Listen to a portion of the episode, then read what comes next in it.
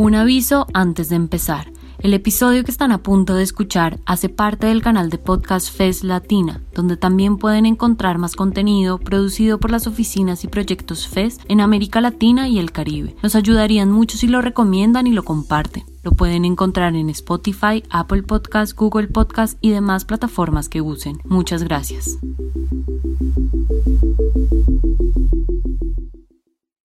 Una advertencia antes de empezar. Este episodio aborda temas que pueden no ser aptos para todas las audiencias. Se recomienda discreción. Yo me acuerdo que el Marcelo siempre se negaba a las redes sociales. sí. Sí, de hecho no tengo personales casi. O sea, tengo LinkedIn, tengo Spotify. Eso, Spotify sí soy como adicto a Spotify.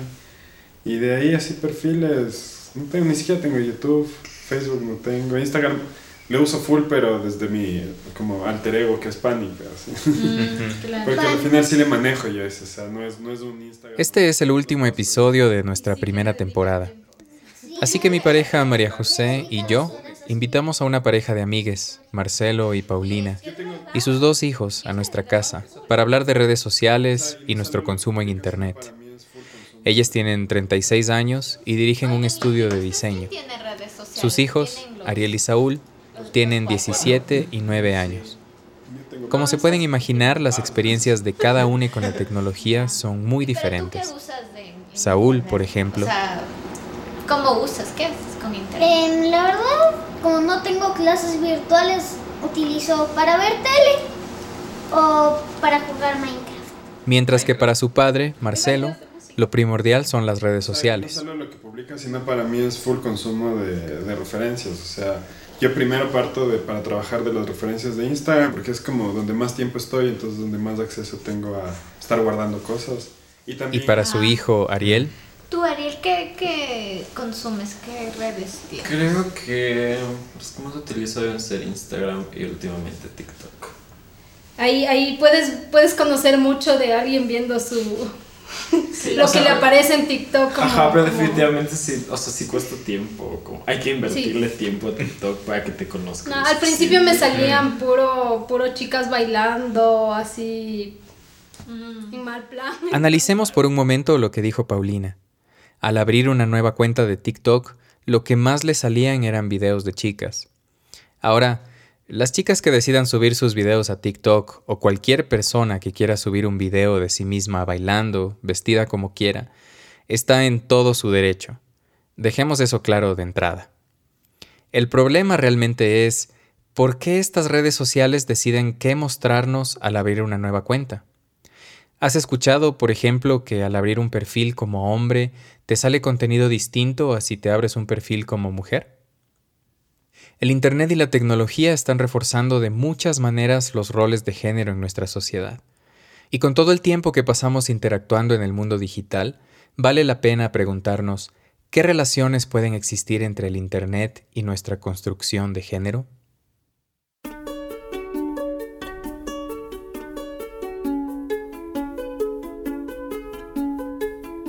Esto es Oreja Peluda, un podcast para repensar las masculinidades. Hoy vamos a hablar de cómo el entorno digital puede reforzar expresiones muy violentas de la masculinidad, pero si es utilizado de otras formas, podría ofrecer oportunidades para grandes cambios sociales. Yo soy Daniel Pérez.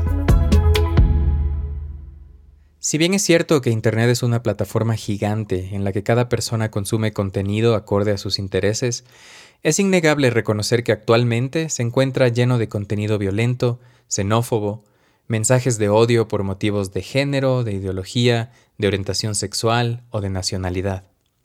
Y las redes sociales se han convertido en un espacio en el que la difusión de mensajes denigrantes y despectivos contra personas vivas o fallecidas, contra colectivos o diferentes situaciones, se han normalizado y ganan cada vez más adeptos. Pero para entender de mejor manera este panorama digital y empezar nuestra conversación con un poco de contexto, Hablamos con... Bueno, hola, yo soy Ana Aguilera, soy eh, técnica de investigación en DataLab. Ana es geógrafa con perspectiva en gestión social, desarrollo, estudios urbanos y análisis de datos. También conversamos con Maggie. Hola, ¿cómo están? Soy Margarita Yepes, directora ejecutiva de Fundación Datalat. Datalat es una fundación de investigación y análisis de datos basada en Ecuador. Su trabajo se enfoca en promover la equidad y el acceso democrático a la información con el fin de garantizar derechos digitales a personas y empresas. Maggie y Ana, junto con otras personas de su equipo, realizaron un levantamiento de datos para este episodio. La idea era recolectar información para entender mejor las maneras en que la masculinidad se relaciona con el entorno digital y las desigualdades de género que existen con respecto a la tecnología. La, brecha entre, entre hombres y mujeres en acceso a las TIC a nivel mundial eh, es como un reflejo ya de las desigualdades que existen eh, en todo el mundo. En el caso de Ecuador, Ana mencionó algunos datos provistos por el Instituto Nacional de Estadísticas y Censos. Eh, en cuanto al uso del Internet, en el 2020 el 72% de hombres tuvo acceso a Internet, a diferencia del 69.5% de las mujeres. Maggie y Ana me explicaron que poner en contexto el acceso a la tecnología es importante para esta conversación, ya que gran parte del problema de la violencia digital tiene que ver también con la educación y el analfabetismo digital. Si hablamos ya de este analfabetismo digital, eh, tenemos que para el 2020 el 9.2% de hombres de 15 a 49 años fueron analfabetos digitales frente a un 11.2% de mujeres en el mismo, en el mismo grupo etario. El analfabetismo digital se refiere al nivel de desconocimiento de las nuevas tecnologías que impide que las personas puedan acceder a las posibilidades de interactuar con estas. Esto incluye la imposibilidad de navegar en Internet, socializar mediante redes sociales, crear documentación o discernir entre información real y falsa. Como mencionó Ana, el analfabetismo digital genera desventajas para las mujeres sobre el tipo de, educación que recibe y sobre el nivel de, de conocimientos que tiene por todas esas desigualdades históricas que se han evidenciado. Esto se traduce a que en América Latina, por ejemplo, la tasa de empleo femenina continúa siendo mucho más baja que la masculina. O también en el hecho de que existe un gran porcentaje de mujeres que, debido a esta desventaja, no pueden reportar casos de violencia como acosos según cifras de, una investigación que encontramos de la Association for Progressive Communications, las mujeres entre los 18 y 30 años de edad que habitan Internet son las más expuestas a recibir violencia en ella. Esto está basado en una investigación que se hizo entre varios países, más o menos con una muestra de 1.200 mujeres. También, según el informe final del 2015 del Grupo de Trabajo sobre Género de la Comisión de Banda Ancha de Naciones Unidas, la violencia contra las mujeres y las niñas ya se ha convertido en un problema de proporciones epidémicas. Las investigaciones muestran que una de cada tres mujeres experimentará algún tipo de violencia durante su vida, y la violencia digital podría incrementar de manera importante esta cifra creciente. Eh, entre los datos que nos presentan está que el 73% de las mujeres eh, actualmente ya se ha visto expuesto o ha experimentado algún tipo de violencia. Hay mucha más información y datos con respecto a este tema, que podemos compartir personalmente con quien tenga interés en saber más. Pero el contexto es claro. Hay una cantidad increíble de violencia en el entorno digital basada en género. O sea, sabemos que Internet es este espacio en donde puedes encontrar muchísima información, que es como fácilmente interpretada de, de acuerdo a la perspectiva de cada persona. Entonces, por ende, también son espacios que que son como muy fáciles para vulnerar a las personas. Es lamentable, pero ejemplos hay muchos. Desde comentarios agresivos en YouTube, tweets con insultos para defender un punto de vista o burlarse de los puntos de vista de alguien más, amenazas violentas, ofensas, piropos, cumplidos y ataques contra el cuerpo, sentimientos o la imagen de las personas. Estos son ejemplos de violencia digital que es posible ver públicamente es mucho más lo que puede llegar a suceder a través de mensajes privados. Y lo que es más, estas violencias son en su mayoría algo que hacen hombres hacia las mujeres. En casa, cuando conversábamos con nuestras amigas a quienes mencioné al inicio de este episodio, Ariel, uno de sus hijos, nos compartió un ejemplo muy claro de la desigualdad de género en Internet. Nos contó que él puede ver cómo en las redes sociales de sus amigas Subir una historia significa recibir muchos mensajes de hombres que después de 10 minutos vuelven a escribir preguntando por qué no se les responde. Algo que jamás he visto en, en mis compañeros hombres. Como tener así como esta cantidad de personas que no conoces, que no sigues, que te siguen a ti, que te están exigiendo una respuesta, exigiendo como atención. Claro. ¿Y por qué sientes que, que tus amigas, por ejemplo, em, tienen cuentas públicas a pesar de saber que, que van a tener este tipo de insistencia de gente desconocida? Porque creo que no tienen que limitarse por eso, creo que encerrarse a sí mismas y como por estos comentarios, como todo le seguiría el juego, no habría un progreso. Ellas no tienen por qué...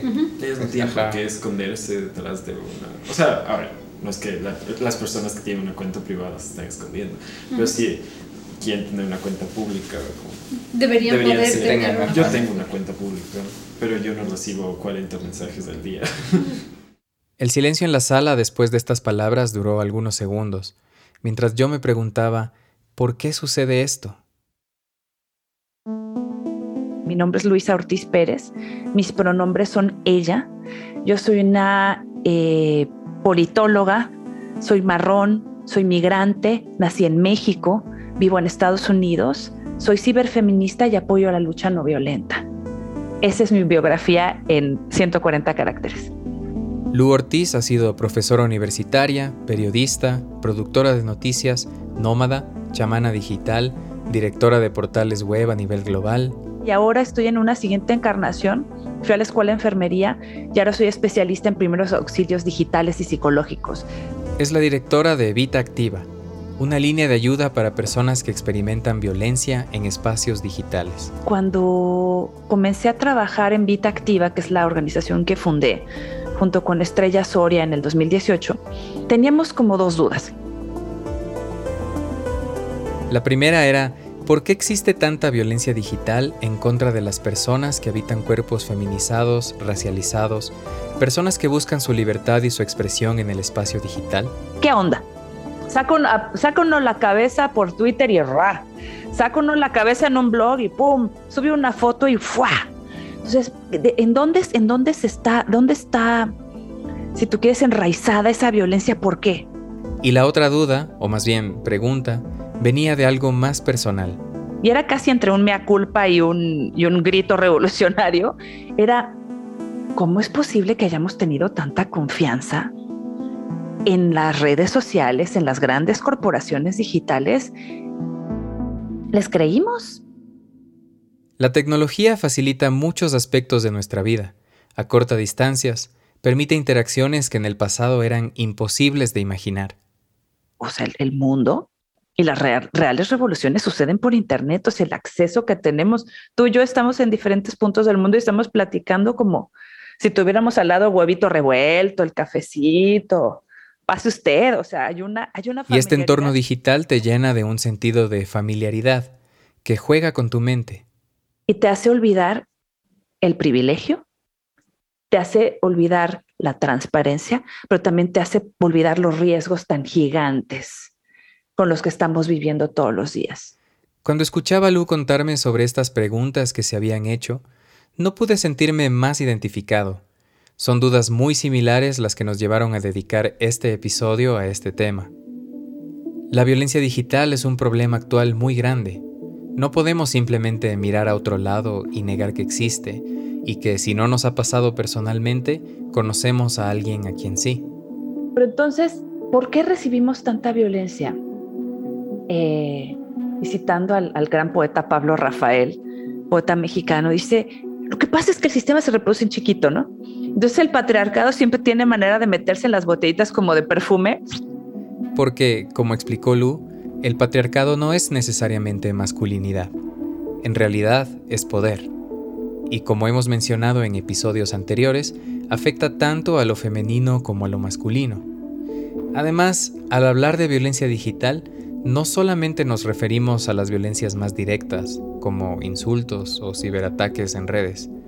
Primero tenemos que hablar de algo que está incluso engranado en la tecnología, los algoritmos, y cómo estos son un reflejo de un sistema injusto y desigual. Entonces el patriarcado se mete en hasta los chips más pequeños y siempre está haciendo la pregunta de ¿quién tiene el poder y por qué no lo tienes tú? ¿Por qué lo tiene ella y no lo tiene él? Y esa pregunta tan patética inclusive está metida dentro de los algoritmos. Un ejemplo de esto es lo que presenta Coded Bias, o en español, Prejuicio Cifrado, un documental de Netflix que analiza el descubrimiento hecho por Joy Bolamuini del MIT Media Lab sobre el sesgo racial presente en algoritmos de reconocimiento facial. Y el sesgo del código en este caso habla de racismo y el hecho de que el código está diseñado para personas que no son ni como tú ni como yo. O sea, nosotros no somos considerados blancos caucásicos. Entonces hay ciertas cosas que inclusive el pixel de la cámara nunca te ilumina bien. El documental explica que la inteligencia artificial aprende analizando bases de datos creadas por las personas que escriben los códigos.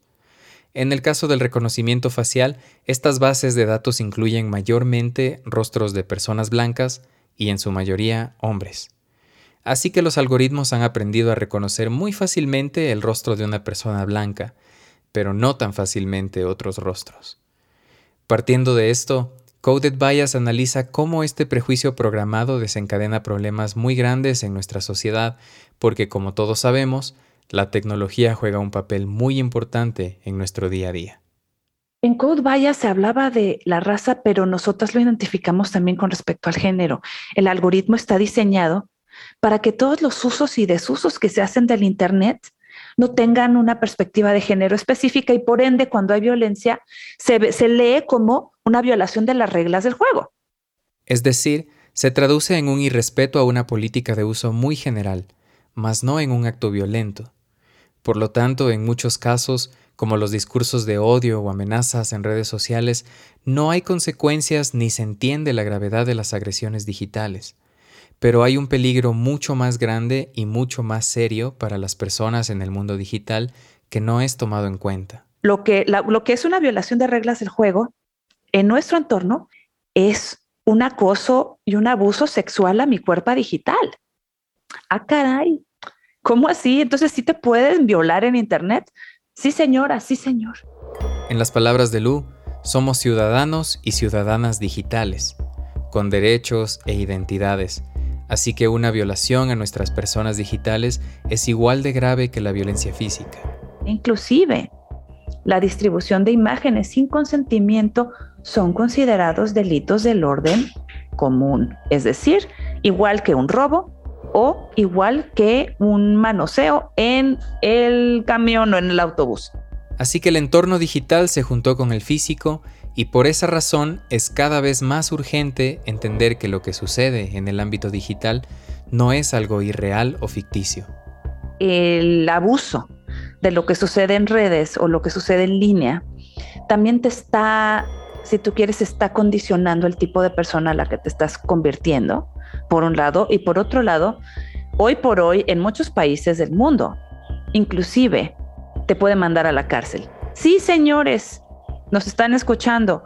Hoy por hoy el acoso y el abuso sexual, la violencia doméstica y los, y los ejercicios, si, si tú quieres, desproporcionados de violencia física y violencia digital en contra de las demás personas de tu entorno, están penalizados. Como ejemplo, Brasil cuenta desde el 2018 con artículos especiales de penalización por distribución de contenido sexual de una persona sin su consentimiento.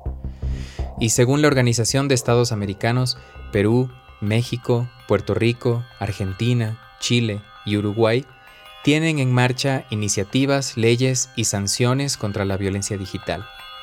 Y es que hay muchas formas de ejercer violencia digital y eso ha hecho que las leyes tengan que mirar a este espacio intangible. Una de las formas de violencia es el acoso digital, por ejemplo. Es el hostigamiento o el asedio hacia una persona, sea a través de amenazas, lenguaje violento, extorsión, difusión de información falsa, contacto desde perfiles falsos o mensajes intimidatorios. Y se siente como que una, una red comienza a tenderse alrededor de una está en mi Twitter, me manda mensajes, está en mi este, me manda mensajes. El asedio también es considerado un crimen, es un delito, y es un delito por violación a la privacidad de la persona. También está la violencia sexual digital, que incluye la elaboración o difusión de pornografía no consentida, los famosos packs, extorsión, acoso y explotación sexual. Lu me comentó de una de las manifestaciones más comunes de este tipo de violencia. Lo llaman pornovenganza porque muchas personas muestran esas imágenes cuando termina la relación. Y dicen, pues entonces si no es mía o es no es mío o no es mía, no es de nadie más. Y esas imágenes son difundidas para decir, miren nada más qué puta que es. Yo simplemente no logro entender por qué hay gente que hace esto. Y me llamó mucho la atención lo que Lu tenía que decir al respecto. En realidad estás hablando de ti mismo. Esta era la mujer que a mí me excitaba, pero ya no me quiere. ¡Auch! Lo que estás haciendo es que estás diciéndole a los 50 mil, 100 mil usuarios, era mía y ya no me quiere. Lo que tú estás mostrando es tu vulnerabilidad a un nivel tan grande que la única alternativa que te queda es ser violento. ¡Qué vergüenza! La quiero destruir. Es el inicio inclusive de la violencia feminicida. Si no eres mía, no eres de nadie. Si alguna vez tuviste algún tipo de respeto o de sentimiento por esa persona, no lo hagas. Internet es simplemente y además no se sale nunca. Buscan trabajo y aparecen los videos. Es una pesadilla. Otro término relevante es el doxing, que es la difusión de información privada y personal sin consentimiento, como divulgar datos personales sin autorización o revelar la ubicación. Esta es Maggie de Datalat, nuevamente. Pero, eh, pero, es como el investigar y difundir información que permite identificar a una persona sin su consentimiento, con el fin de establecer algún tipo de contacto, con algún fin de acoso o algún otro tipo de fin que, que sea nocivo para las personas. Otro tipo de violencia digital es el grooming. El término describe el contacto de personas adultas con niñas, niños y adolescentes generalmente para fines sexuales o de extorsión a través de identidades falsas, por las redes sociales, juegos en línea, mensajes, chats, entre otros. Entonces así son los casos que se han dado de violencia, de violaciones, de, niñas desaparecidas, porque empiezan a tener contacto con, gente que les provee como de, de cariño, de, de cuidado a través de la red. Y también está el hackeo, el acceso no consentido a dispositivos y cuentas, con el fin de intimidar, extorsionar, manipular o usurpar información personal u organizacional. Algunos ejemplos son la instalación de software espía, robo de contraseñas, datos e imágenes, usurpación de un sitio web, manipulación y control de dispositivos.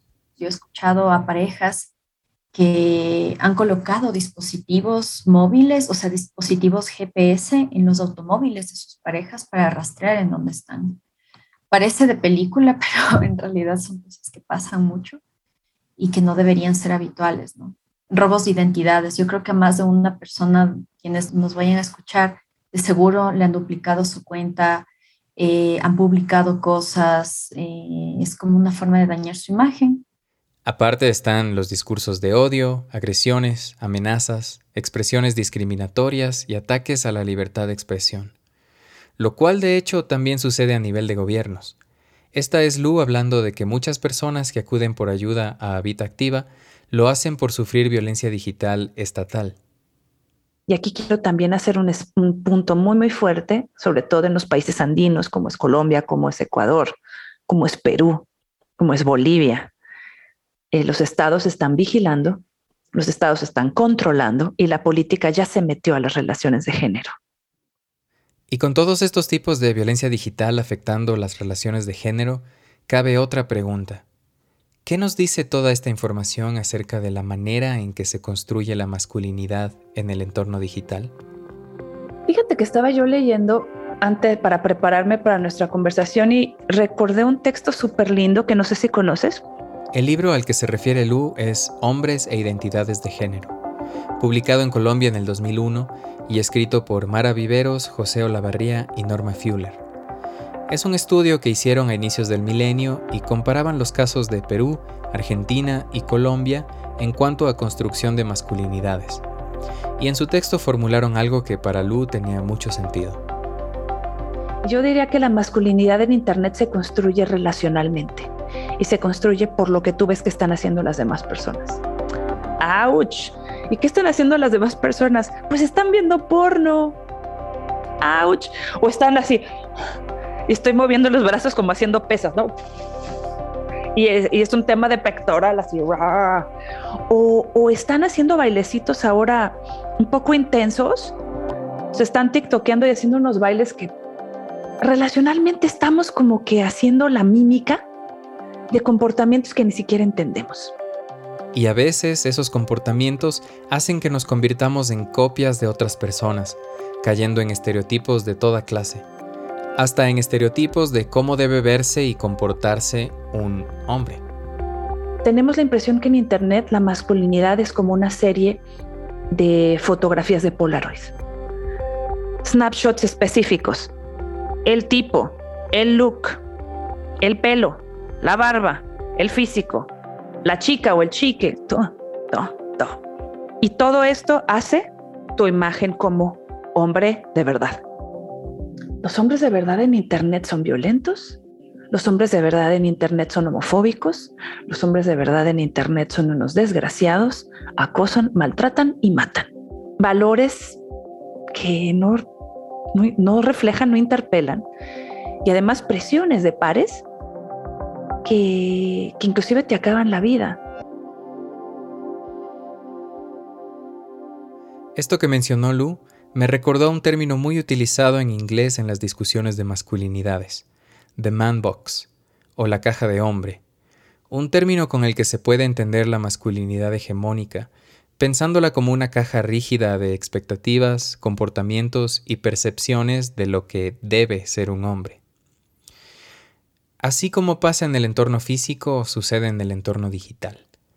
Pero para Lu esto no debería ser el caso, porque en Internet, en lo digital, si algo no hay, es reglas. Y es que la cuerpa digital no sigue las mismas reglas que la cuerpa física. La cuerpa, el cuerpo pero en femenino porque las cuerpas son de quien las habita y cada quien las nombra como quien, de como desea y no tiene que haber nadie que te imponga una terminología eh, o una manera de determinarte. Yo creo que eso es súper, súper importante. Entonces, si me estás escuchando, quien esté escuchando, tu pronombre y tu manera de llamarte y de nombrarte es tuyo y te lo respetamos y te lo celebramos ampliamente, con pompones. Y esta manera de determinarnos es incluso más libre en el entorno digital porque puedes ser quien tú quieras ser. Por ejemplo, en las redes sociales las opciones de tu existencia digital son ilimitadas. Y esa es una de las cosas que en un inicio le llamó la atención a Lu de cuando la gente empezó a crear sus primeras cuentas de correo y perfiles digitales.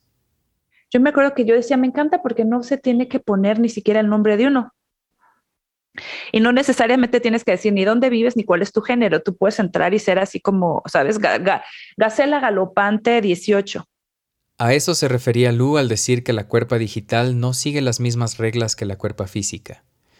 Y aunque tal vez lo más común sea replicar la masculinidad de otros por el bombardeo de información que recibimos en redes sociales, con publicaciones, fotos y videos, también nos brinda una oportunidad para explorar nuevas formas de ser hombres la masculinidad digital no tendría por qué seguir las mismas reglas que la masculinidad física. Y de hecho, no sé, los miro, los miro a la cara y les pregunto, así con la mano en el corazón, ¿cuáles son sus espacios de transgresión? Y, no quiero darles ideas, pero piensen en su, lo que llaman los placeres culposos, sus listas de YouTube, ¿qué miran? ¿A quién escuchan? ¿Qué música? ¿Qué les gusta ver? ¿Qué shows? ¿Qué podcasts consumen? Lu mencionó anteriormente que las reales revoluciones suceden en Internet. Si hicieras un recuento de tu historial de navegación del último mes, ¿qué hay ahí? ¿Estamos atrapados en la caja de hombre o la estamos desafiando? Y ustedes mismos son los primeros que puedan acompañar y ser aliados de personas que solamente están peleando por los derechos de ustedes porque los derechos sexuales y reproductivos también son de ustedes. Y la maternidad también es paternidad. Y el aborto también es masculinidades. Entonces, aquí estamos jugando? Y se los, estoy, se los estoy diciendo en las palabras más simples. Y si quieren investigar, métanse a investigar, busquen. Inclusive si su religión o sus creencias religiosas les hacen mucho ruido, pregunten también, porque siempre va a haber alguien que pueda responder. Esto quiere decir que antes de postear o comentar en redes con palabras de desprecio, con insultos o amenazas en contra de las mujeres que luchan por el derecho al aborto, por ejemplo, debemos informarnos y estar abiertos a que no siempre tenemos la razón.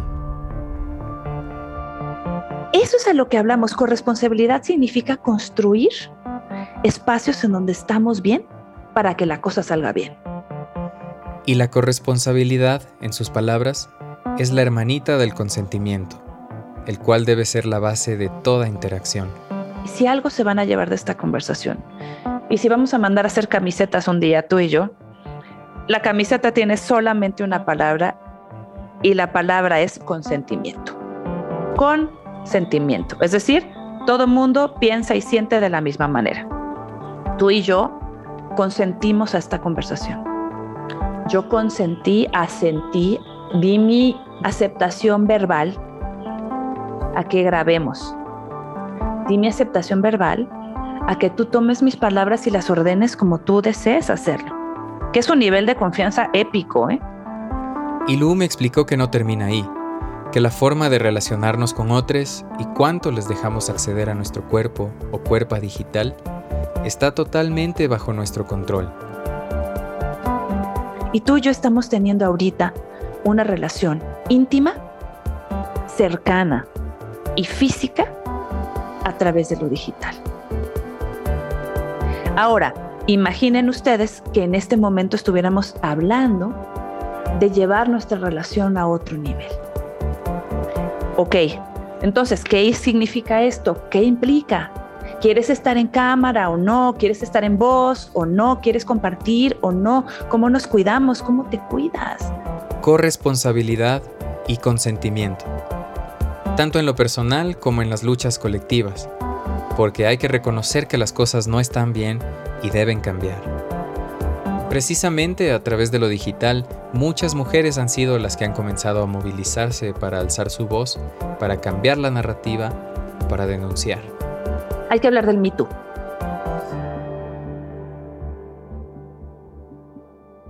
Me Too, o Yo también en español, es el nombre de un movimiento que surgió en los Estados Unidos en octubre del 2017 para denunciar la agresión y el acoso sexual hacia mujeres. Fue iniciado de forma viral como hashtag en las redes sociales y ha tenido un alcance global impresionante, exponiendo el gran problema de la violencia sexual a nivel mundial. Y así como el Me Too, en América Latina también se han generado movimientos similares con el uso de hashtags, como Mi primer acoso, con gran impacto en Ecuador, México y Colombia, o el Primero Aceido en Brasil, creado por la organización Think Olga en el 2015, a raíz de comentarios sexistas en Twitter sobre una participante de 12 años del programa de televisión MasterChef Junior. Y si bien Lu utiliza el Me Too como ejemplo, lo que mencionó es verdad para todos los espacios de lucha digital. El Me Too es un ejercicio gigantesco de confianza. Y es un ejercicio gigantesco de valentía. Trépense al Me Too. Acompañen a las, a las personas que están allí.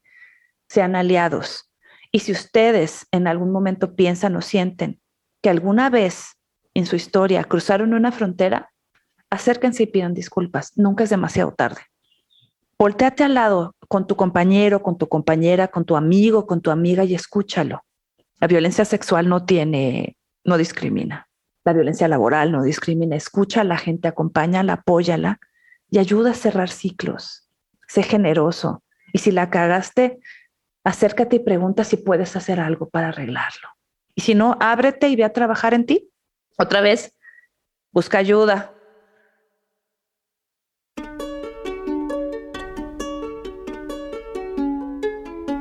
Finalizamos nuestra primera temporada. Volveremos el siguiente año con más preguntas y dudas acerca de las masculinidades. Mientras tanto, si te gusta lo que hacemos, te invitamos a seguirnos en nuestras redes y compartir nuestro contenido. Muchas gracias a Marcelo, Paulina, Ariel y Saúl.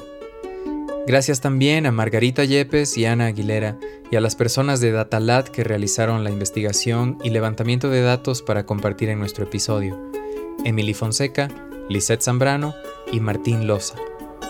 Gracias a Lu Ortiz.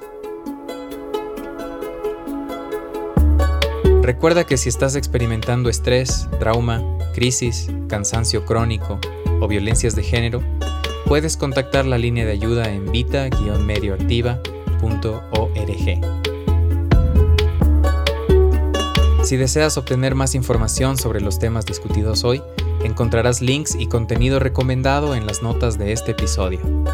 Además, recuerda que puedes enviar tus preguntas y comentarios a nuestras redes o al email orejapeludapodcast.gmail.com En Oreja Peluda somos Matilde Burbano, Adrián Ceballos, María José Mesías, Dalía Novoa Lamar y yo, Daniel Pérez. Este podcast es producido en colaboración con FES Ildis Ecuador, Fesminismos y FES Comunicación y presentado gracias al apoyo de Next Gen Men. Gracias por escuchar.